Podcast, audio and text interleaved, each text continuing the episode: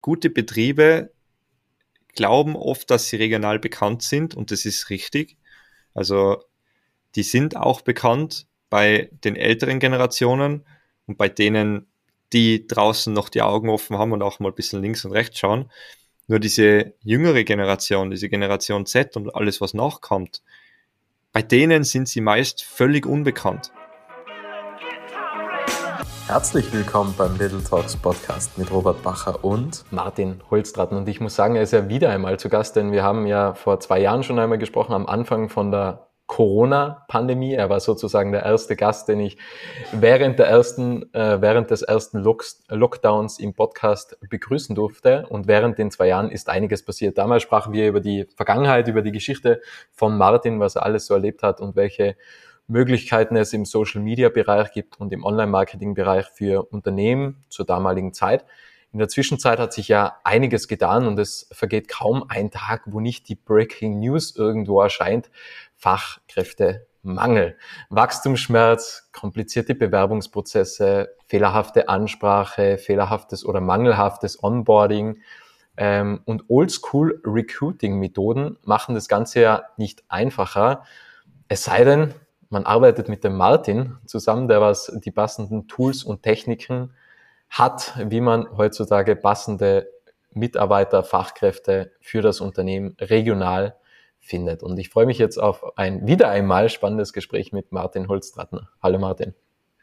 Grüß dich, Robert. Es freut mich auch, dass ich da sein darf. Martin, wenn du jetzt äh, so zwei Jahre zurückblickst, wie würdest du die zwei Jahre beschreiben?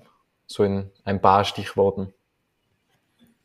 Also in vier Worten back to the roots, weil im Endeffekt wenn, es ist alles wieder zurück aufs Handwerk gefallen, da wo ich irgendwo herkommen bin und es hat sich, glaube ich, super viel getan. Du hast es eh jetzt schon in der Einleitung auch schon einiges angesprochen. Ähm, ich habe einige Entscheidungen auch treffen müssen für mich selber, für das Unternehmen auch damit das Ganze weitergehen kann, damit das Ganze auch irgendwo in Zukunft noch ein Bestehen hat. Und ja, da hat sich jetzt wirklich viel getan. Und ich würde sagen, Back to the Roots beschreibt es am besten und zurück zum Handwerk, da wo ich einfach herkomme, als gelernter Mechatroniker. Ja, und darüber können wir uns heute sehr ausführlich unterhalten und ich bin gespannt, was du da so für Fragen auch an mich hast. Ja, wie ging es dir damals mit der Entscheidung Back to the Roots? Weil es war ja eigentlich damals so, ähm, ich glaube, du hast ja Ende 2019 selbstständig gemacht. Ende 2019, Anfang 2020 und dann hat ja relativ schnell die Pandemie begonnen. Ähm, wie, wie kam dann damals die Entscheidung? Oder wann, mhm. wann kam eigentlich die Entscheidung Richtung Fachkräfte? Oder beziehungsweise Richtung Handwerksbetriebe, so muss man ja, muss man ja sagen, dass das die Zielgruppe ist. Mhm. Ja, es war, also es war ja eigentlich so, dass sie, mein, mein Unternehmen habe ich 2016 ja eigentlich schon gegründet gehabt und habe im Hintergrund ja irgendwo immer was gemacht. War halt in der Zwischenzeit dann aufgrund diverser Situationen dann entsprechend wieder angestellt mit anderen äh, tätig und so weiter. Und ich glaube aber 2019, so wie du sagst, das war so dieser Knackpunkt, wo es dann wirklich alles begonnen hat, ja, irgendwo von, doch von null wieder kann man sagen.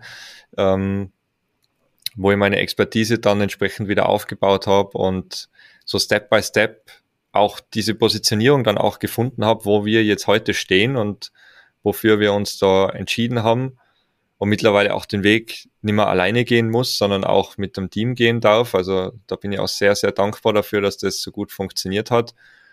Und ja, die Zeit war die Zeit war sicher schwierig und auch Corona generell war ja für alle Unternehmer, glaube ich, schwierig. Äh, ich kann mich nur erinnern, wo wir uns damals auch zusammengesetzt haben und selber nicht so richtig gewusst haben, wohin der Weg ja eigentlich dann auch gehen soll. Und ja, jetzt stehen wir da, wo wir stehen. Im Fachkräftemangel mittendrin unterstützen Handwerksbetriebe dabei, diesen Fachkräftemangel zu lösen, beziehungsweise zumindest in ihrem Unternehmen zu lösen allgemein den Fachkräftemangel zu lösen, das wird eine ganz andere Challenge. Aber ich denke, da haben wir immer schon irgendwo ja die richtigen Werkzeuge an der Hand gehabt.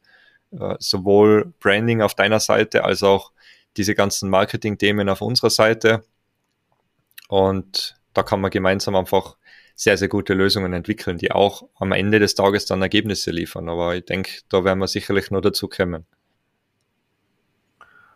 Woran denkst du denn, wenn du das Wort Fachkräftemangel hörst?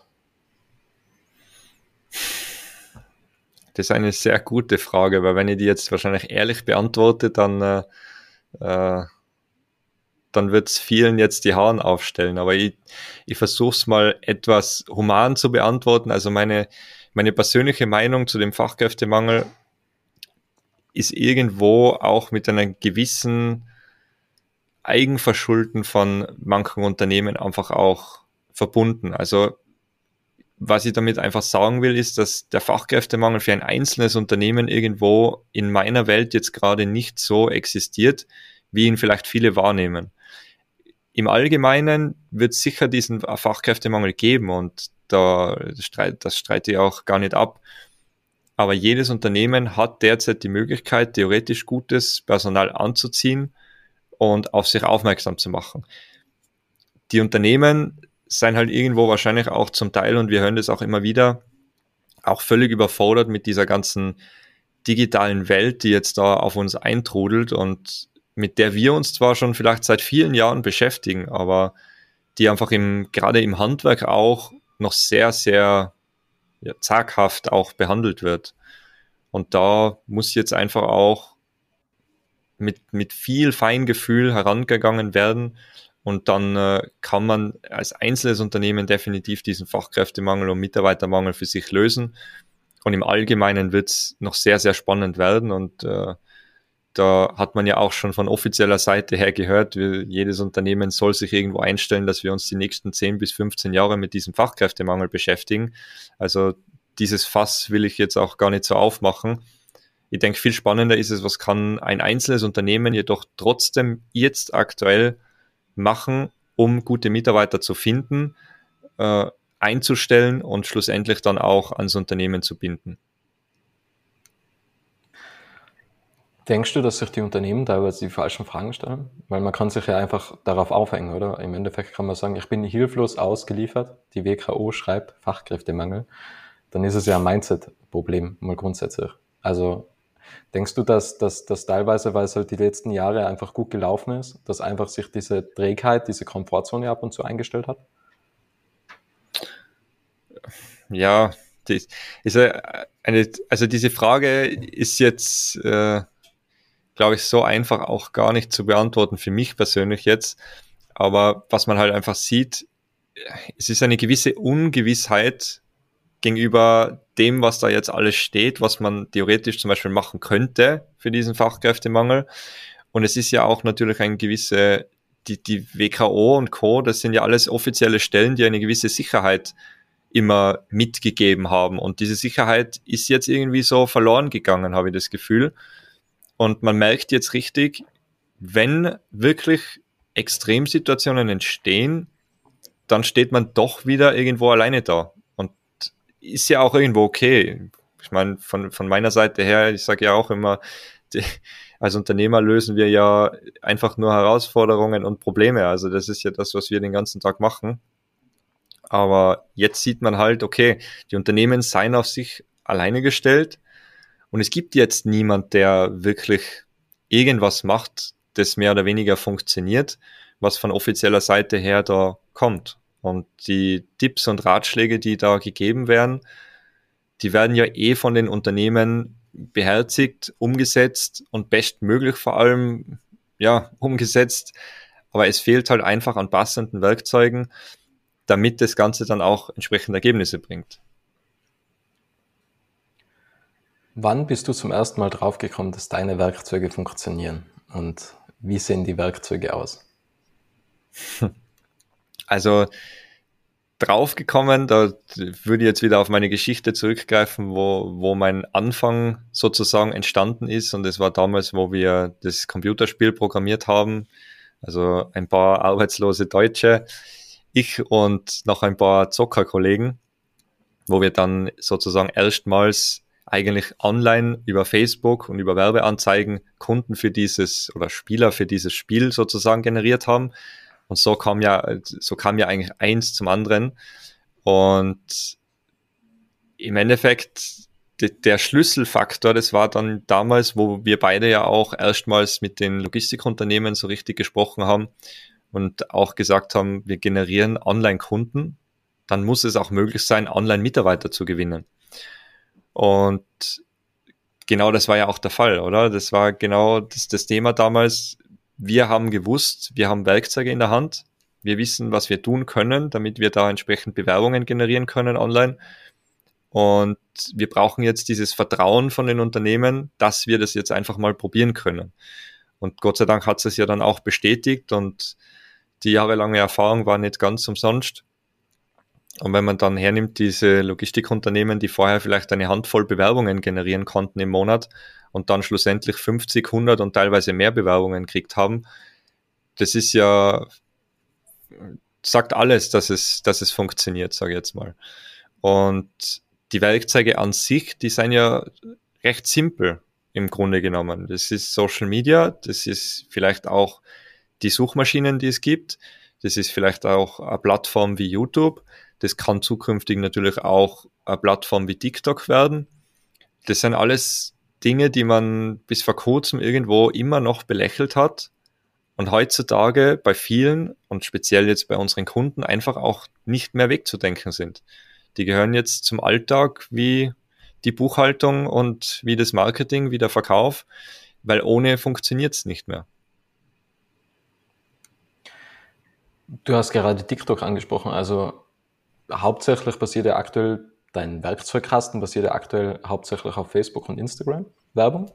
Ähm, wie, wenn wir jetzt weiterschauen, wie könnte das jetzt zum Beispiel gerade für jüngere Zielgruppen auf TikTok aussehen? Weil es gibt ja da wie, wie, wie regional kann das dann auf TikTok nur aussehen? Weil auf Facebook und Instagram kann man es sehr regional einstellen und kann so die Markenbekanntheit stärken vom Unternehmen, die Benefits klar in der Regionalität sozusagen verteilen. Wie könnte das dann in TikTok, in der Welt des TikToks ähm, aussehen? Wie könnte das ausschauen?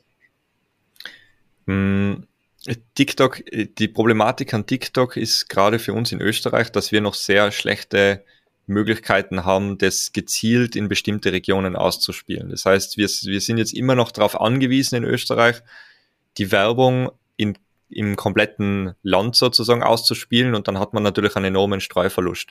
Was jetzt für größere Unternehmen dann dennoch interessant ist, weil wenn ich jetzt Standorte in Vorarlberg, Tirol, in Salzburg, in Kärnten, im Bogenland, in Wien, wo auch immer so ein bisschen in, in Österreich verteilt habe, dann lohnt es sich ja dennoch, TikTok zu nutzen und diesen Streuverlust sozusagen in Kauf zu nehmen, weil ich super günstig Menschen erreichen kann. Und das hat zuletzt vielleicht 2014, 2013 stattgefunden in Facebook, wenn man sich die Preise anschaut, die derzeit zum Beispiel in TikTok sind. Und das gibt's schon lang nicht mehr. Das ist richtige Goldgräberstimmung da drauf. Es ist halt jetzt in Deutschland schon möglich, bestimmte Bundesländer zu bespielen und da sehen wir auch bei Branchenkollegen, dass es sehr, sehr gut funktioniert. Man wird es auch in Zukunft nutzen müssen, um die Generation Z, die ja sozusagen dadurch bespielt werden sollte, einfach auch zu erreichen. Und wenn die Ausbildungsbetriebe, die es ja auf der anderen Seite gibt, die tollen Ausbildungsbetriebe, so wie auch ich meine Ausbildung bei äh, wirklich einem sehr, sehr vorbildlichen Unternehmen auch machen habe dürfen und von A bis Z alles in meiner Ausbildung gesehen habe.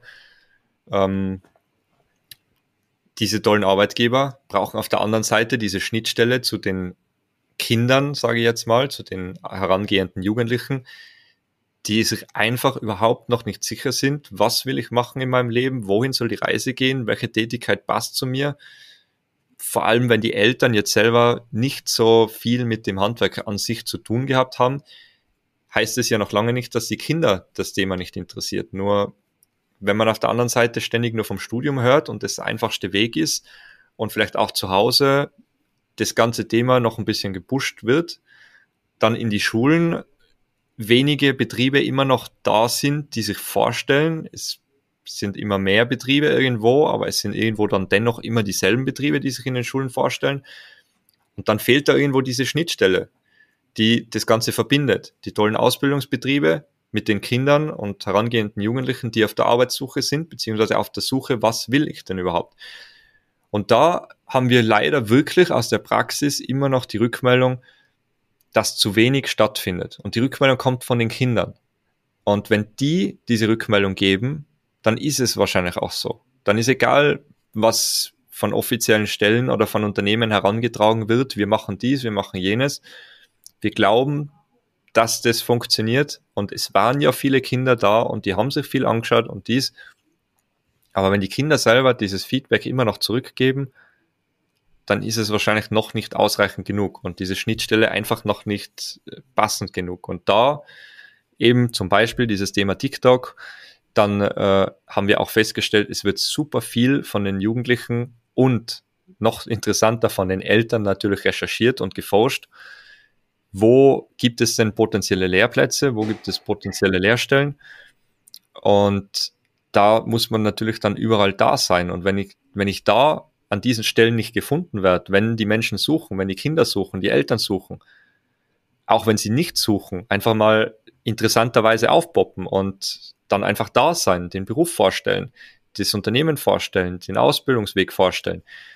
Das ist das, was die, was die Kinder wahrscheinlich vermissen, wenn man das Feedback auswertet, was wir da kriegen. Und da sind genau diese Plattformen eben TikTok, um es auch zu nennen, Google, YouTube, äh, Instagram vor allem sehr, äh, das sind die Plattformen, wo man aktiv sein sollte und muss, vor allem wenn man weiterhin seine Ausbildungsplätze besetzen möchte. Und da, wenn, wenn ich mir jetzt anschaue, nur mal so als Beispiel aus der Praxis, ähm, bei meinem Ausbildungsbetrieb damals, da sind wir mit 130 anderen Jugendlichen in diesem Raum gesessen und wir mussten eine Prüfung machen. Und aus diesen 130 Jugendlichen sind dann 20 oder 25, irgendwie sowas, sind dann aufgenommen worden. Wir haben eine super Ausbildung bekommen. Heute sind auf diese 20, 25 Ausbildungsplätze ja viel zu wenig Bewerbungen. Man kann nicht mehr aussuchen. In, in diesem Raum, wo wir damals gesessen sind, das wird sich wahrscheinlich nicht mal mehr lohnen, die Tische dort aufzustellen, weil einfach wahrscheinlich nur sehr wenige besetzt werden würden. Und das ist ein großes Problem, weil wenn dieser Nachwuchs fehlt, dann fehlen ja auch die potenziellen Fachkräfte in den Unternehmen da muss man jetzt eben an dieser Schnittstelle arbeiten und schauen, dass man für sich, zumindest für das eigene Unternehmen, irgendwas macht, ohne sich jetzt darauf zu verlassen und abzuwarten, bis andere was tun. Ich habe hab da noch eine Anschlussfrage auf diese Aussage, aber was mich jetzt vorher interessieren würde, ist, das eine ist das Werkzeug. Wie sieht der Bauplan aus? Hm. Weil wenn man jetzt sagt, okay, das Werkzeug ist Instagram, Facebook, TikTok, das ist ja quasi das Werkzeug aber was muss man bauen, oder? Also wie sieht die Ansprache aus? Weil wenn man jetzt als Unternehmen hingeht und sagt, du suchst einen Job, wir haben einen Job, bewirb dich jetzt. Also so, also wirklich jetzt plump gesagt, also da muss ja mehr dahinter stecken. Also der, der Bauplan kann ja nicht sein, du suchst was, wir haben was, nimm das. Beziehungsweise vielleicht sucht man ja gar nicht oder? Vielleicht, mhm. man nimmt es ja eigentlich nur wahr. Und wenn man dann immer so sagt, okay, du suchst etwas wie in Amerika, du brauchst Reifen, wir haben Reifen, jetzt Reifen kaufen. So, und das, das funktioniert ja quasi im Job nicht mehr, weil wenn es ja sozusagen einen Fachkräftemangel gibt, dann haben ja die schon einen Job. Beziehungsweise jetzt bei der äh, Gen Z, bei der Generation Z, gerade im Lehrlingsthema oder im Ausbildungsthema, wie, wie spricht man die an? Also was, was, was ist der Bauplan dafür? Okay, vielleicht darf ich noch ein bisschen ausholen, dass wir sagen, wir behandeln einmal das Thema Fachkräfte und einmal das Thema Generation Z, Lehrlinge, Nachwuchskräfte, weil es ist doch sehr verschieden, dieses Thema. Aber um super einfach mal einfach zu erklären, Fachkräfte sind, also die guten Fachkräfte zumindest, die sind momentan einfach in Unternehmen gebunden. Was jetzt aber nicht heißt, dass sie nicht verfügbar sind, weil wie viele dieser gebundenen Fachkräfte sind zwar in einem Betrieb, aber schon seit längerer Zeit unzufrieden. Und genau das muss man sich halt als Unternehmen zunutze machen. Das heißt jetzt nicht, dass man von anderen Unternehmen abwirbt oder dass man hergeht und äh, irgendjemanden die Mitarbeiter nimmt. Ganz im Gegenteil. Man stellt sich einfach auf den passenden Plattformen diesen Fachkräften vor und kann denen zeigen, was es denn heißen würde, bei dir zu arbeiten.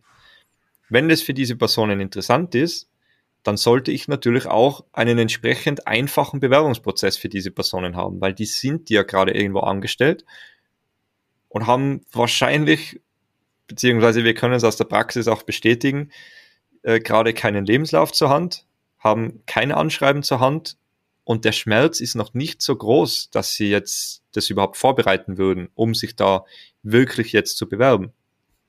Wenn man den ersten Weg jetzt, diese Kontaktmöglichkeit aber sehr einfach macht, dann kriegt man sehr, sehr viel Rückmeldung von diesen Menschen. Und der Anteil an diesen Menschen ist sehr, sehr groß. Wenn man sich mal so das gesamte Bild anschaut, wir haben ja in etwa neun Millionen Einwohner in Österreich und nur rund vier Prozent sind aktiv auf Jobsuche. Also aktiv auf Jobsuche, das bedeutet, die haben entweder keinen Job oder suchen jetzt wirklich was. Und diese vier Prozent, das ist ja wie so ein Haifischbecken, wo jetzt jedes Unternehmen da reinangelt und versucht über Zeitungsinserate, über Karriereportale, über Headhunter, über alle möglichen anderen Werkzeuge, die es noch so gibt, da in diesem Becken drin zu fischen und zu angeln und mit viel Glück irgendwann mal wieder einen Treffer zu landen. Und ja, diese Bewerber sind vielleicht sehr einfach von dem Unternehmen dann zu überzeugen, aber es ist sehr, sehr schwer, an diese Minderheiten ranzukommen und Minderheiten jetzt nicht als negativ, äh, negativ behaftet, sondern einfach nur, weil es viel zu wenige von diesen gibt.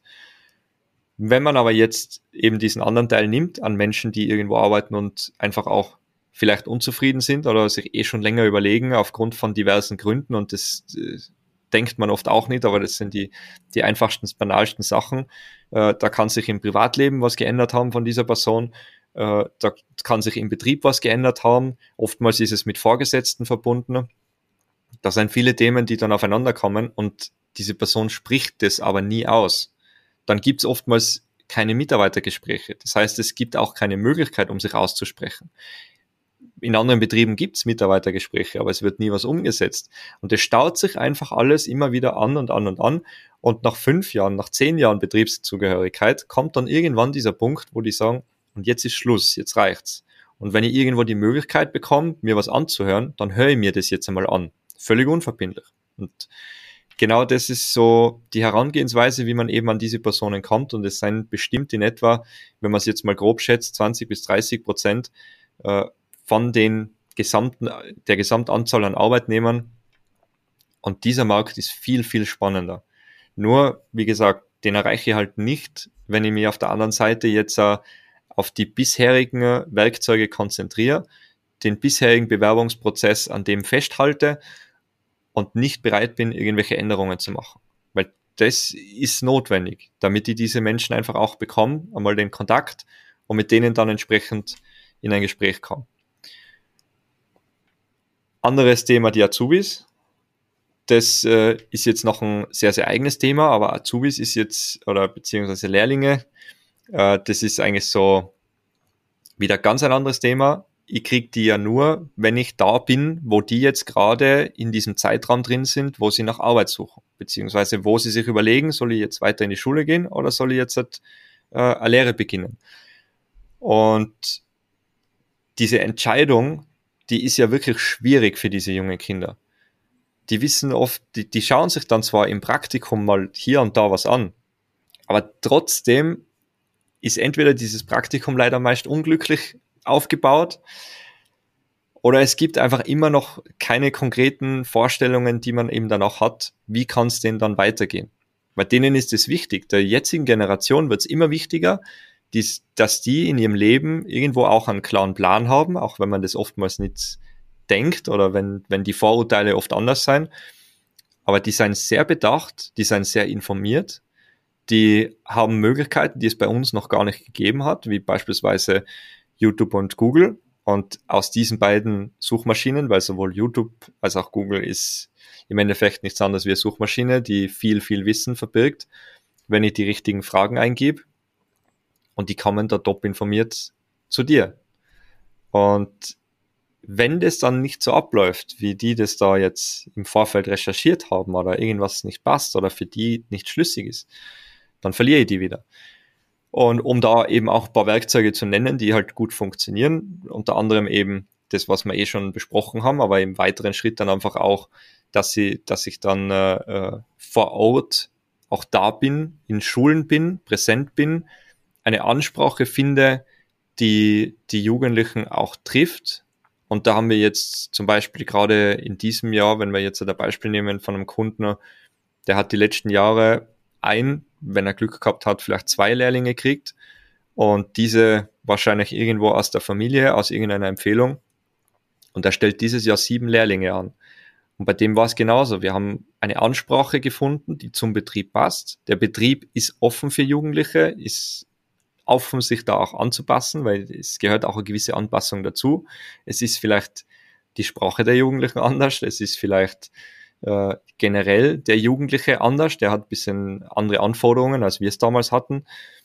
Und da muss man halt irgendwo dann auch entsprechend schauen, wie passt es jetzt noch zum Betrieb oder wie kann der Betrieb da entsprechend dagegen agieren und schauen, dass er zu diesen Jugendlichen dann doch dazu passt irgendwie und halt die Ausbildung entsprechend auch gestalten kann. Und das haben die sehr erfolgreich gemacht, eben weil sie in diesen Schulen präsent waren, weil sie eben genau in diesen digitalen Medien präsent waren und die dann genau dort auch abgeholt haben und denen den Weg zum Praktikum, den Weg zu einem Probetag, zu Probearbeiten sehr, sehr einfach gemacht haben und auch dieses Probearbeiten spannend gestaltet haben. Das gehört ja auch dazu. Und dann funktioniert das auch. So. Man muss einfach auch Chancen nutzen, die auch extern gegeben werden, weil wenn es wie so bei uns ist jetzt diese Rookie Days, die es glaube ich auch mittlerweile in einigen Bundesländern gibt, die auch sehr gut angenommen werden, da muss ich mich halt auch einfach vorbereiten. Wir haben das selber mitbekommen. Viele Handwerksbetriebe nehmen das nicht ernst, weil es ist die Arbeit in dem Fall alles wichtiger. Es, es ist keine Zeit für das Ganze. Dann wird schnell, schnell irgendwas vorbereitet. Dann steht man da. Dann ist irgendwie die totale Enttäuschung, weil es funktioniert nicht so richtig. So, jetzt haben wir da noch was vorbereitet. Funktioniert nicht, wie auch immer. Und da muss man sich sicher viel, viel mehr Gedanken darüber machen. Und das äh, ohne jetzt vorwurfsvoll gegenüber die Betriebe zu sprechen, weil das wäre jetzt auch nicht fair, weil die haben momentan mehr als genug Arbeit, die sind komplett ausgelastet alle, die, also speziell dieser Mittelstand ist eh super überfordert. Äh, Branchen wie die Gastronomie hat Probleme, die jetzt glaube ich, ja, das Fass ist mehr als übergelaufen. Viele müssen jetzt schon zusperren. Und es sind, das sind ja keine schönen Situationen. Aber dennoch muss man ja schauen, wo liegt denn der Fehler jetzt gerade? Und dann muss sich auch irgendwo diese Offenheit mitbringen und schauen, wenn es Unternehmen gibt und Partner gibt und äh, ich würde jetzt auch eben uns dazu zählen und sagen, wir machen das schon sehr erfolgreich und sehr gut, so dass die Kunden auch Ergebnisse kriegen und das Investment auch wieder raushaben im Endeffekt. Aber da muss man offen dafür sein, diese neuen Wege zu gehen und sich das mal anhören und einfach auch schauen, wie man es im eigenen Betrieb umsetzen kann. Und dann kann man sowohl heute Fachkräfte als auch eben diese junge Generation der Auszubildenden ansprechen und fürs Unternehmen gewinnen. Hier zwei Fragen dazu. Zum einen, wie schafft man es, die Lehrlinge dann auch nach der Lehrzeit im Betrieb zu halten? Weil das ist ja auch ganz schwierig, weil im Endeffekt wird man ja oftmals ab und zu in Betrieben weiterhin als Lehrling angesehen. Das heißt, wenn man dann quasi weiterhin im, im, im Lehrbetrieb bleibt, ist man dann ja immer noch der Lehrling sozusagen. Das heißt, wie schafft man diesen, diese Transformation, dass man es wirklich schafft, den Lehrling weiterhin im Betrieb zu halten? Was muss man anbieten? Oder was sollte man gewährleisten? Oder wie sollte die Kommunikation sein, der Austausch, Betriebsklima? Also wie schafft man diesen Switch? Und das zweite, Thema Onboarding hm. bezüglich Fachkräfte. Wie sieht ein, ein gutes Onboarding aus, beziehungsweise was denkst du über das Wort Onboarding? Hm. Also die, das Thema Lehrlinge ist sicher ganz, ganz schwierig, weil was du gerade angesprochen hast, nach der Lehrzeit immer noch der Lehrling sein. Da muss dann dringend die Nabelschnur irgendwann durchtrennt werden und dieser Cut stattfinden, so diese Trennung, so das war jetzt unser Lehrling, der ist jetzt hier eine Fachkraft im Unternehmen und muss auch entsprechend als Fachkraft behandelt werden. Äh, dieses Thema, das, das, äh, das, das Fass lassen wir jetzt auch besser zu, weil es wäre wirklich noch drei eigene Podcast-Folgen wert wahrscheinlich. Aber was, äh, was die Betriebe machen können und was einfach viele Betriebe machen, man spezialisiert sich auf ein bestimmtes Thema. Man äh, schaut, dass man sich stärker positioniert. Und was macht denn so ein Auszubildender in, im Unternehmen? Der lernt natürlich das, was das Unternehmen schlussendlich braucht. Das heißt, beim anderen Unternehmen ist es vielleicht spitzer in diese Richtung und beim anderen Unternehmen in die andere Richtung. Und wenn jetzt der ausgebildete Lehrling vom, von diesem Unternehmen zum anderen kommt, dann kann das Unternehmen meist gar nicht so viel mit diesem Lehrling anfangen, weil das ist dann immer noch ein Lehrling und der muss jetzt wieder in eine andere Richtung ausgebildet werden, weil diese Themen einfach weniger behandelt worden sind. Also dadurch kann schon Bindung entstehen. Und dann gilt es natürlich auch, diesen Lehrling gegenüber ein ordentliches Arbeitsumfeld zu schaffen, dass er auch überzeugt ist, weiterhin bei diesem Unternehmen zu bleiben und dann nicht sagt nach diesen drei Jahren, vier Jahren, mir ist jetzt genug, äh, ich will jetzt irgendwie was anderes anschauen oder so. Und es ist sicher nicht einfach, gerade für die kleineren Betriebe, weil sie halt oftmals auch dann von die Positionen, wo man diesen Lehrling einsetzen kann, dann sehr beschränkt sind und sich dann doch sehr gut überlegen müssen, wie können wir uns jetzt für diese, für diesen ausgebildeten Lehrling, für diese Fachkraft jetzt äh, trotzdem noch weiterhin attraktiv sein, dass der bei uns bleibt oder die Person. Und ja, da, das, das ist eine Challenge, aber nichtsdestotrotz, es ist möglich und äh, viele schätzen das natürlich auch, wenn es dieses tolle um Arbeitsumfeld gibt und wenn man da einfach auch einen Arbeitsplatz hat, den man in gewisser Weise mitgestalten kann, gerade bei diesen kleineren Betrieben. In größeren hat man vielleicht weniger Mitgestaltungsmöglichkeit, aber viel mehr Auswahlmöglichkeit, wo man hin kann. Und wenn man die Abteilung wechselt, dann ist es ja oftmals schon so, dass man eigentlich in ein völlig neues Arbeitsumfeld reinkommt und völlig neue Tätigkeiten macht, völlig neue Sachen macht und plötzlich ist man ja nicht mehr dieser Lehrling, sondern die ausgebildete Fachkraft und es wird ja auch entsprechend dann erwartet, dass man eine gewisse Expertise mitbringt. Also ist auch wieder eine Herausforderung für, für den Lehrling. Ähm, die zweite Frage, was du mir jetzt gestellt hast, habe ich jetzt ehrlich gesagt unterm Reden vergessen, vor lauter äh, Onboarding das Thema Onboarding. Ach, genau, On Onboarding, genau. Thema Onboarding. Das ist dann, trifft dann natürlich äh, sowohl auf den fertigen Auszubildenden als auch natürlich die herangehende, also die neue eingestellte Fachkraft zu. Also sprich, wenn ich, wenn ich mich jetzt da für neue Mitarbeiter entscheide und die einstelle im Unternehmen, dann spricht man ja von dem sogenannten Onboarding, das in den ersten Wochen stattfindet. Und diese ersten Wochen sind ja auch entscheidend, wie lange die Person dann im Unternehmen bleibt. Dessen muss man sich irgendwo auch mal bewusst werden. Wenn am Anfang die Person vom ersten Tag weg eigentlich ganz was anderes kriegt, als sie erwartet hat, dann ist die Chance, dass sie nach den ersten Monaten, teilweise schon am ersten Tag, nicht mehr im Unternehmen ist, sehr, sehr hoch. Und das will man ja irgendwo auch vermeiden. Also die Kosten, dass so ein Mitarbeiter anfängt, ausgebildet wird und dann wieder das Unternehmen verlässt, die sind ja sehr, sehr hoch. Und hier könnte man eben speziell im Onboarding einfach einmal schauen, sind wir da wirklich schon gut genug und wie, wie soll eigentlich so ein Onboarding ausschauen? Also vielleicht aus, mal erklären, gerade zur Erklärung, was ist denn überhaupt so ein Onboarding? Also das Onboarding sind, ist ja quasi, wie wird der Mitarbeiter bei mir im Unternehmen aufgenommen? darum geht's in den ersten Wochen. Und wenn der Mitarbeiter vom Tag eins direkt ins kalte Wasser geworfen wird, dann ist die Enttäuschung meistens sehr, sehr groß. So, man, man wird ja dann meistens mit irgendeiner Person mitgeschickt.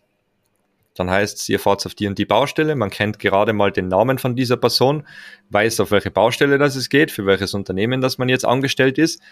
Aber das war's. Und alles andere ist neu.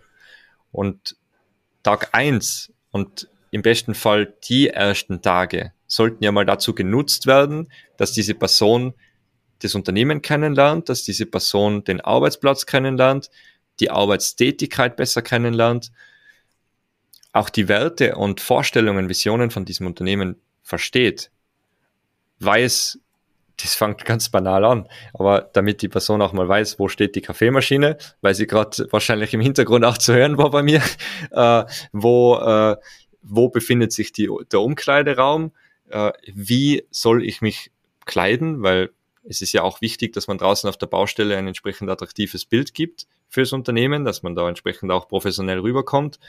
Ähm, wie schaut's aus mit der, mit der Wäsche? Wird mein, mein Arbeitsgewand gewaschen? Wo muss ich das abgeben?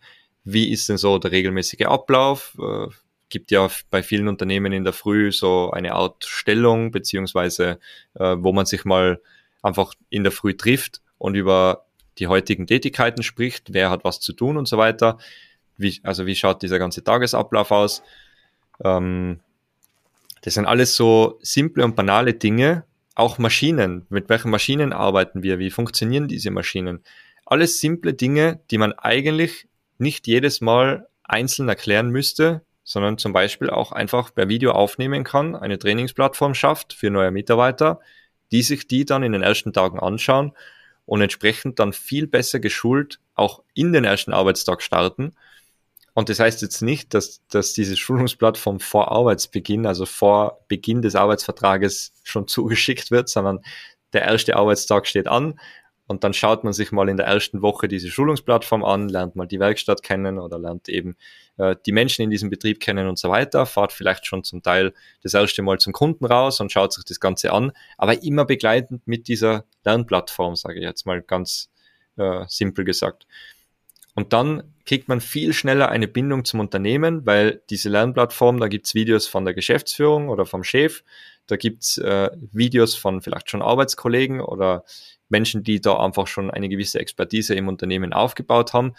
Und es sorgt für sehr, sehr viel Vertrauen. Man fühlt sich einfach gut aufgenommen, man fühlt sich gut informiert und man geht eben ganz anders auf die Baustelle hin, als wenn man jetzt den ersten Tag da irgendwo auf eine Baustelle hinfahren muss. Man weiß nichts, dann ist vielleicht nur die ein oder andere blöde Situation und man denkt sich eigentlich, ich habe es mir jetzt weder besser gemacht noch äh, schlechter, aber ihr müsst jetzt hier eigentlich alles wieder neu lernen. Ihr, ihr müsst jetzt hier mir wieder richtig reinfuchsen. Und so richtig wohl fühlt sich das Ganze für mich nicht an. Und dann ist der Schritt zurück zum, Alt, zum alten Arbeitgeber, beziehungsweise zu einem anderen, also wieder einem anderen Arbeitgeber, sehr schnell wieder getan. Und äh, das endet dann meistens darin, dass die Mitarbeiter oder noch Mitarbeiter leider im Laufe des Arbeitstages dann das Unternehmen wieder verlassen und meistens sogar ohne Worte sich nie wieder melden und einfach auch die Enttäuschung riesig ist. Du sprichst da einen sehr wichtigen Punkt an, nämlich Flow. Also Flow ist ja quasi so dieses Erlebnis, was man hat, wenn man wirklich in einer Zone drin ist, wo man Raum und Zeit und alles um sich herum vergisst. Und Flow entsteht immer bei einer Steigerung von vier Prozent. Das heißt, wenn du jetzt mm, beispielsweise im Fitnessstudio 100 Kilo Bank drückst, dann wäre quasi der optimale Flow-Zustand 104 Kilogramm. Weil es überfordert dich nicht und es unterfordert dich nicht. Und dann ist man ganze Zeit in dieser Flow-Zone. Und ist man unterfordert, das ist ganz schlecht, weil dann wird man gelangweilt, die Zeit vergeht gar nicht mehr. Also dann sitzt man weiß ich nicht, äh, drei Stunden im Büro und sagt nur mal fünf Stunden und sitzt die nächsten fünf Stunden gleich da. Und wenn man überfordert ist, dann weiß man gar nicht, wo anfangen. Und Flow ist genau in der Mitte und das ist quasi immer eine Steigerung von vier Prozent. Und was ja mit diesem Onboarding-Prozess dann gewährleistet wird, ist, man ist nicht sofort überfordert, weil dann verliert man, dann ist man ja relativ frustriert, weil man denkt, man kann einfach gar nichts. Man ist eigentlich zum Teil auch nutzlos, weil was soll ich hier, was kann ich? Ich kann eigentlich gar nichts und jeder will ja auch einen Zweck und eine Leistung beitragen zu etwas. Und wenn man das nicht kann, dann jeder fühlt sich ja von der Arbeit bestätigt. Deswegen ist der Arbeit auch so wichtig und deswegen glaube ich, ist es auch wichtig, dass man nicht mehr sagt, wir bieten Arbeitsplätze, man bietet immer einen Entwicklungsplatz, weil man ja Menschen nicht nur den Beruf, die Fähigkeit weiterentwickelt, sondern auch den Menschen. Und ich glaube, dass man das einfach immer mehr in den Vordergrund stellen sollte, auch beim Onboarding.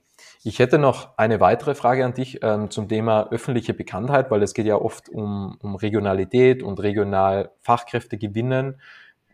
Was denkst du darüber, wenn teilweise Unternehmen sagen, ja, aber wir sind ja regional bekannt. Wir haben ja eine super Bekanntheit und das sind sie teilweise gar nicht. Also sie sind vielleicht nicht top of mind, wenn man fünf Kilometer über die Gemeindegrenze drüber schaut. Hm. Ähm, kurz vorher noch schnell, lass uns am Ende bitte vielleicht noch mit einer Geschichte abschließen, die mir gestern eben auch ein Kunde erzählt hat, die ich sehr interessant gefunden habe und die eben genau dieses Thema auch Flow, sage ich jetzt mal irgendwo auch, sicherlich betrifft. Aber zurück zum Punkt. Ähm, regionale Bekanntheit, das ist irgendwo ist da meist der Wurm drin, weil gute Betriebe glauben oft, dass sie regional bekannt sind und das ist richtig. Also die sind auch bekannt bei den älteren Generationen und bei denen, die draußen noch die Augen offen haben und auch mal ein bisschen links und rechts schauen. Nur diese jüngere Generation, diese Generation Z und alles, was nachkommt, bei denen sind sie meist völlig unbekannt. Und generell geht es ja nicht nur um diesen Firmennamen, der bekannt oder nicht bekannt ist, sondern auch darum, wissen die Leute, wie es denn ist, bei dir zu arbeiten? Und da sprechen wir meistens von völliger Unbekanntheit, weil außer Freunde und Arbeitskollegen, also Menschen, die dort selber arbeiten und deren Kollegen, ähm, und vielleicht Menschen, denen man den Job oder was empfohlen hat und mal erklärt hat, aber viel mehr wissen ja gar nicht, wie, wie es denn da ist, im Betrieb zu arbeiten. Und das, das muss man unbedingt mal nach außen bringen und für, für eine völlig fremde Person greifbar machen. Und da glauben viele oft, dass jeder weiß, dass wir ein guter Arbeitgeber sind, dass wir tolle Arbeitsbedingungen haben, dass es sich lohnt, bei uns zu arbeiten, vor allem, dass wir ein sicherer Arbeitgeber sind, ein langfristiger Arbeitgeber.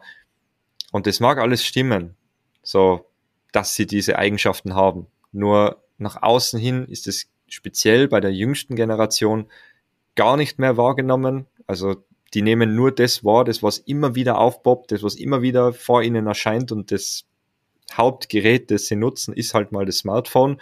Und jeder, der dann nicht sichtbar ist, der ist eigentlich unsichtbar. Und da muss man sicherlich jetzt einfach auch dran arbeiten und schauen, dass man immer wieder vor die Augen dieser Jugendlichen, vor die Augen auch von anderen Menschen kommt, die potenziell in dem Unternehmen arbeiten könnten. Und da diese Attraktivität, die man zwar versteht im Betrieb und das, die Arbeitsatmosphäre kann noch so gut sein im Betrieb, aber die muss jetzt nach außen und die muss nach außen hin auch sichtbar sein. Weil diese Betriebe, das sind die Betriebe, die jetzt als tolle, ausgezeichnete Arbeitgeber beschreiben würde und die es auch verdient haben, die passenden Mitarbeiter zu bekommen. Aber jetzt brauchen sie auch noch die passende Reichweite und Sichtbarkeit speziell in der Region und speziell bei den richtigen Menschen. Und dann funktioniert es auch. Und da kommen so Themen wie dann eben die Werkzeuge, die wir gerade angesprochen haben, dann auch das Thema Branding, das viele ja schon erfolgreich machen, aber dennoch äh, immer noch nicht nach außen tragen. Und da äh, Branding, kannst gerne auch du was dazu sagen, äh, aus deiner Sicht, wie du das wahrnimmst.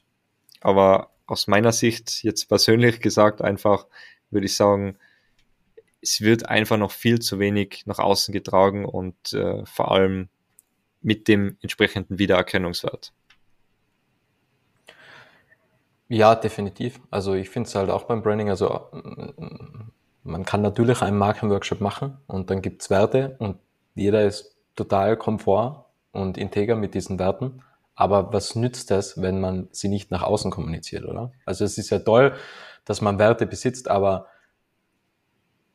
Bekanntheit und Berühmtheit wird auf Dauer siegen. Es gibt zu viel Wettbewerb. Und das muss man sich einfach klar werden, weil im Endeffekt, es gibt,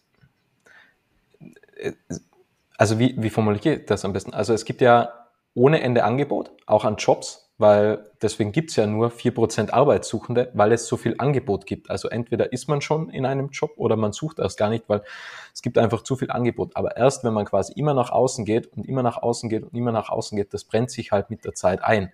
Und das ist halt das Wichtige, diese Wiederholung, dass man bekannt wird, dass man die Werte nach außen gibt, so dass Unbekannte über dich sprechen, ohne dass sie jemals bei dir gearbeitet haben. Und das muss ja das Ziel sein, oder? Dass man sagt, hey, boah, das muss ein cooles Unternehmen sein, weil die, die sind, die haben einfach coole Werte. Oder also ich nehme immer den Bründel als Beispiel. Also Bründel, was der nach außen gibt, da denke ich mir immer, wo, wo er einfach sagt mit seinen Magic Moments und, und, und das ist einfach so die Unternehmensphilosophie. Alles ist mit diesen magischen Momenten aufgebauscht und auf, aufgebaut. Und das bieten die auch. Und ich denke mir immer, okay, wenn ich magische Momente brauche, dann gehe ich zum Bründel einkaufen, weil da kriege ich sie, oder? Und dann, dann weiß ich das. Also man, man hat schon eine richtig krasse Erwartungshaltung und man spricht dann darüber, ohne dass man es vielleicht richtig erlebt hat, oder? Und das ist ja dann das Besondere, weil dann hat man ja dieses Word of Mouth und das zählt ja immer mehr eigentlich, weil wenn ich dir sage, der Bründel Spitze, magische Momente, super Weitblick über Kabrunn, unglaublicher Flagship Store, nachhaltig gebaut, 70 Prozent der Aufträge innerhalb von 30 Kilometern vergeben, dann denkst du, geil, finde ich super. Und du gehst dann rein, weil ich es eben weiter sage, aber auch, weil sie das so oft kommuniziert haben, weil sie sagen, wie wichtig Nachhaltigkeit ist, weil sie sagen, wie sie dieses Gebäude aufgebaut haben und warum sie es so aufgebaut haben und warum Regionalität wichtig ist und warum sie Lieferketten kontrollieren und so weiter. Und dann denkst du dir, das ist ja krass, was die machen. Hm. Und das ist eigentlich, sollte sich das jedes Unternehmen es ist natürlich ein Rieseninvestment, aber das größte, weil es kostet Zeit und es kostet Geld. Aber das größere Investment ist ja dann quasi, wenn man verliert.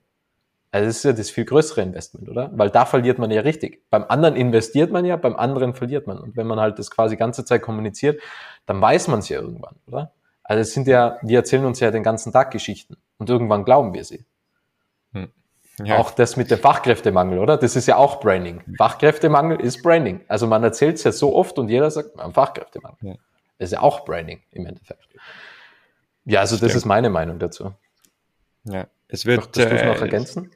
Äh, ja, es, die, dieses Thema Unternehmenswerte, das klingt immer so philosophisch und so weit hergeholt und so weit entfernt im Handwerk auch zum Beispiel. Aber wie du wie du es gerade gesagt hast, die Produkthersteller und oftmals auch äh, wie Bründel, Sportartikelverkäufer etc., äh, wenn ich das jetzt so nennen darf, die haben es einfach schon verstanden, wie wichtig das ist, diese Werte nach außen zu kommunizieren. Im Handwerk glaubt man immer noch, dass das, dass diese Werte irgendwo, viele tun sich schwer, überhaupt welche zu finden, weil sie gar nicht wissen, dass es welche gibt, obwohl welche gelebt werden im Unternehmen.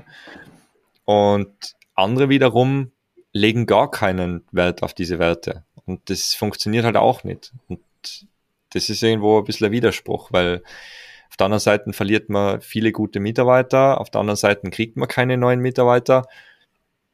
Irgendwo liegt der Fehler dazwischen meistens. Und Workshops etc., das wäre wahrscheinlich schon mal ein guter Anfang, um einfach die eigenen Unter Unternehmenswerte, die persönlichen Werte von der Geschäftsführung, weil im Endeffekt ist es ja so, dass die Werte von oben ausgehen müssen und dann auf die Mitarbeiter übertragen werden und das muss auch ja immer gelebt werden. Das denke ich, ist ja auch so dein täglich Brot irgendwo.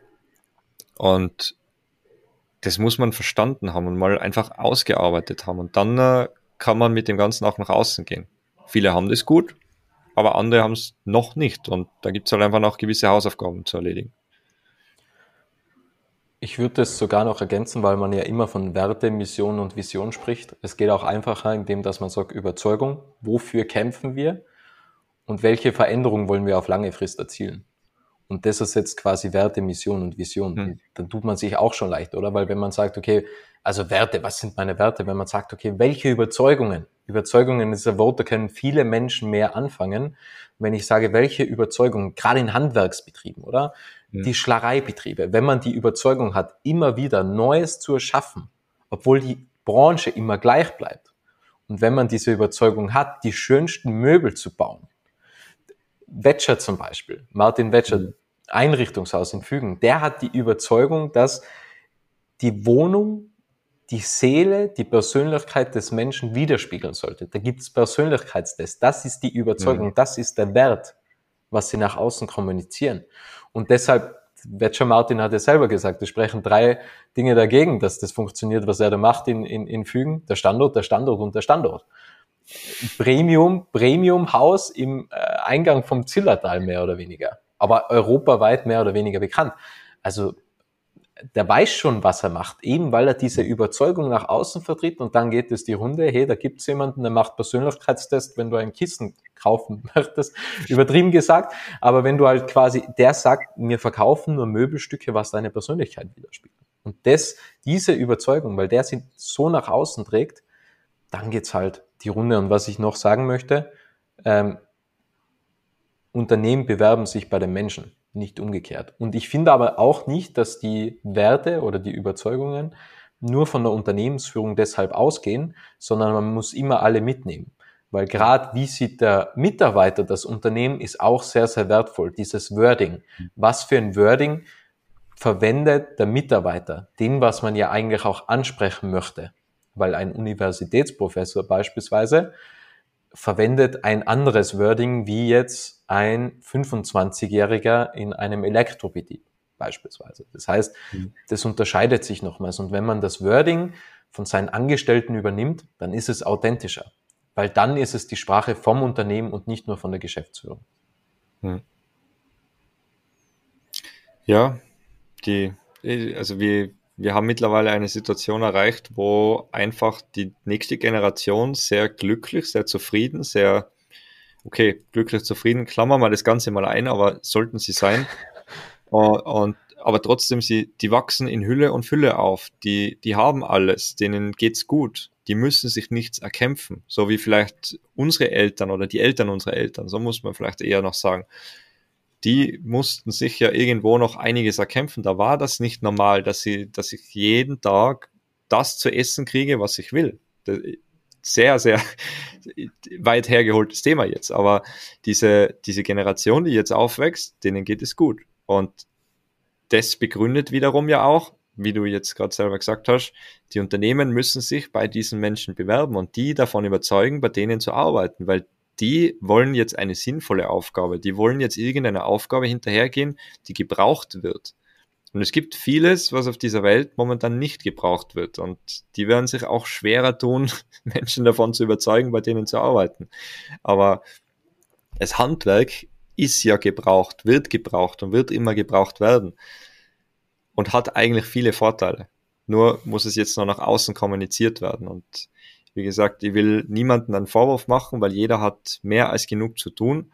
Und es ist sehr schwierig jetzt in diesem Wandel, wo wir jetzt ja irgendwo auch dazwischen stecken, weil meine Eltern haben diesen Wandel jetzt auch mitbekommen und die trifft es noch viel stärker als mich. Aber diese junge Generation wächst komplett damit auf und wir stehen jetzt da dazwischen und denken uns, ja, es ist, es ist toll, es gibt viele tolle neue Möglichkeiten und so schlimm ist das Ganze ja nicht. Und auf der anderen Seite sehen wir, ja, es war jetzt schon sehr schnell und sehr flott, wie wir uns weiterentwickelt haben und müssen jetzt auch lernen, damit umzugehen und Lösungen zu finden. Und das sehe ich als, als die Herausforderung unserer Generation jetzt. Lösungen zu finden für diesen schnellen Wandel, den wir hingelegt haben und schauen, dass wir da ja entsprechend wieder irgendwo Balance finden, die momentan nicht vorhanden ist. Ich hätte noch drei Fragen an dich. Frage Nummer hm. eins. Wie blickst du auf die Vier-Tage-Woche? Also wir haben Kunden, die das schon sehr erfolgreich umgesetzt haben seit Beginn des Jahres, weil es ist ja doch noch recht neu und die Vier-Tage-Woche hat ja immer eine ja, gute und eine Schattenseite, weil je nachdem, wie sie umgesetzt wird, ist es ja eigentlich keine richtige Vier-Tage-Woche, wie viele behaupten. Aber die Vier-Tage-Woche, wie sie von den Mitarbeitern gewünscht wird, vier Tage arbeiten bei gleicher Bezahlung, die wird sich durchsetzen irgendwo. Und man wird lernen, effektiver zu arbeiten. Und das wird, also ich, ich kann es jetzt gar noch nicht so genau beschreiben. Ich kann nur sagen, was ich jetzt so in der Praxis wirklich wahrnehme. Und es ist einfach so, die jungen Menschen, die jetzt da auch nachkommen, die wollen weniger mit der Arbeit zu tun haben, also weniger so dieses, mh, hm, die, die wollen ein bisschen mehr Trennung. Wenn, wenn Feierabend ist, dann ist Feierabend. Aber in dieser Zeit, wo sie arbeiten, seien sie auch bereit zu arbeiten. Und das muss man denen jetzt, in, in das muss man, glaube ich, auch hineinwachsen und auch schauen, dass man da viele Prozesse optimiert, vieles effektiver gestaltet. Junge Menschen sind auch sehr schnell gelangweilt, wenn es nichts zu tun gibt und wenn es wenn Stillstand gibt, muss man auch dazu sagen. Ähm, ja, Das, das ist so die, die Challenge jetzt. Deswegen vier Tage Woche hat Positives, aber wir sind noch nicht ganz bereit für diese vier Tage Woche. Es wird, äh, es wird weiterhin spannend bleiben. Kommt noch. Ähm, die zweite Frage, die Geschichte von dir. Also die Geschichte, was du vorhin erzählen wolltest. Kundengeschichte. Die, genau, die Kundengeschichte. Die Kundengeschichte. Und zwar geht es darum, ein Betrieb, der ja in etwa 100 Mitarbeiter hat und auch einige Bauleiter natürlich für die Organisation. Bei der Größe wäre es gar nicht mehr anders möglich. Und da hat man dann erzählt, dass äh, die Bauleiterebene ja generell sehr, sehr äh, betroffen von Stress und Druck ist. Weil permanent die, diese Ebene an Führungskräften, die, da prasselt's von allen Seiten ein. Egal welche Probleme entstehen, Seiten der Mitarbeiter, Seiten der Kunden, das ist so die Sammelstelle aller Probleme.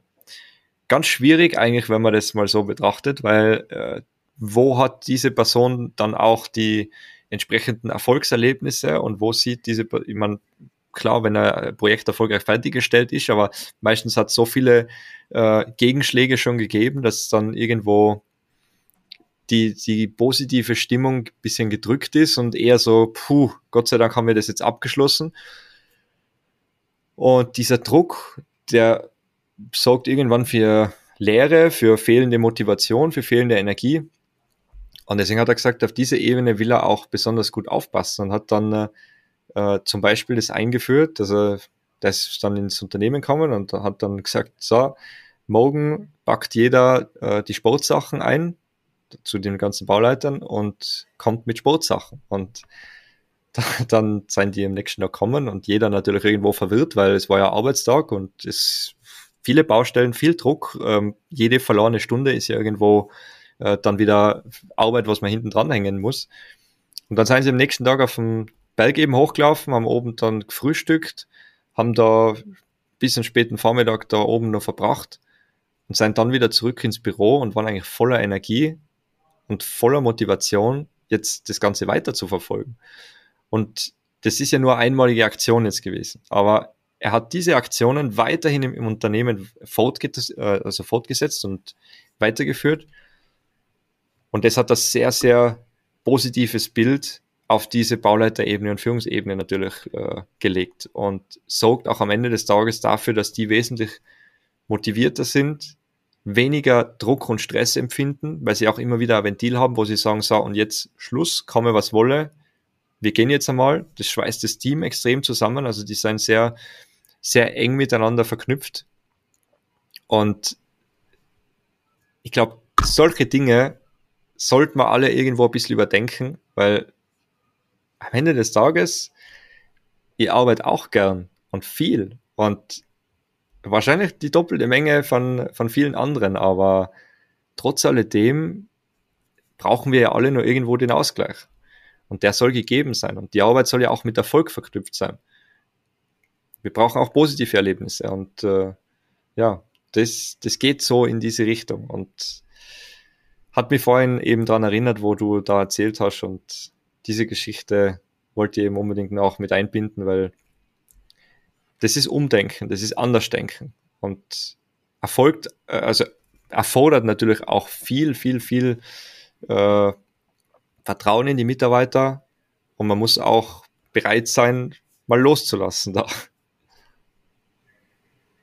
Ja, Corporate Health ist ein Zukunftstrend. Also das wird immer, immer maßgeblicher. Ich habe mich schon immer gefragt, okay, warum bieten Firmen nicht kostenlos Headspace an. Oder ist ja auch ein Firmenbenefit, mhm. beispielsweise oder Calm oder, oder sowas ähnliches.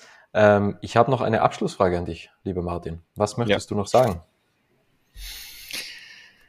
Was möchte ich noch sagen? Ähm, also zusammengefasst, auch wenn es oftmals so klingt, als würde von meiner Seite her viel den Unternehmen die Schuld gegeben werden und, und die Schuld für diesen Fachkräftemangel zugeschoben werden, will ich wirklich nochmal bestätigen, dass das nicht so ist, weil es gibt so viele tolle Betriebe da draußen. Ich selber habe in einem tollen Betrieb lernen dürfen und habe dort meine Ausbildung gemacht. Und es gibt nach wie vor viele Betriebe, die sich der Zeit schon angepasst haben, viele tolle Möglichkeiten auch gebiet, äh, äh, bieten den Arbeitgeber, äh, Arbeitnehmern und Mitarbeitenden im Unternehmen. Und denen fehlt es aktuell einfach nur an den passenden Werkzeugen. Und da würde jedem einfach ans Herz legen zu schauen, welcher Partner passt jetzt zu mir? Und es gibt momentan viele, das, die gefühlt äh, sprießen die wie die Schwammerl aus dem Boden. Also man muss schon aufpassen, wem man sich da jetzt an seine Seite holt, aber erfahrene Partner, die einfach wissen, wovon man spricht, Ahnung vom Handwerk auch haben und das Ganze im besten Fall schon mit vielen, vielen Kunden machen und sich so einen Partner sucht, um eben diesen Mitarbeitermangel jetzt speziell im eigenen Unterne Unternehmen eben zu bekämpfen. Und äh, diese tollen Betriebe brauchen tolle Mitarbeiter und die haben sie sich auch verdient, um auch irgendwo wieder entlastet zu werden und einfach Unternehmer sein zu können und das tun zu können, was ihnen Spaß macht, weiter zu wachsen, das Unternehmen voranzutreiben. Und das motiviert ja mich dann auch, wenn ich sehe, was wir da für diese Unternehmen geschaffen haben und was die dann wieder für tolle Möglichkeiten haben. Super. Vielen, vielen Dank, Martin. Vielen, vielen Dank für deine Zeit und für den wertvollen Inhalt und danke an alle, die da draußen zugehört haben. Danke, Robert.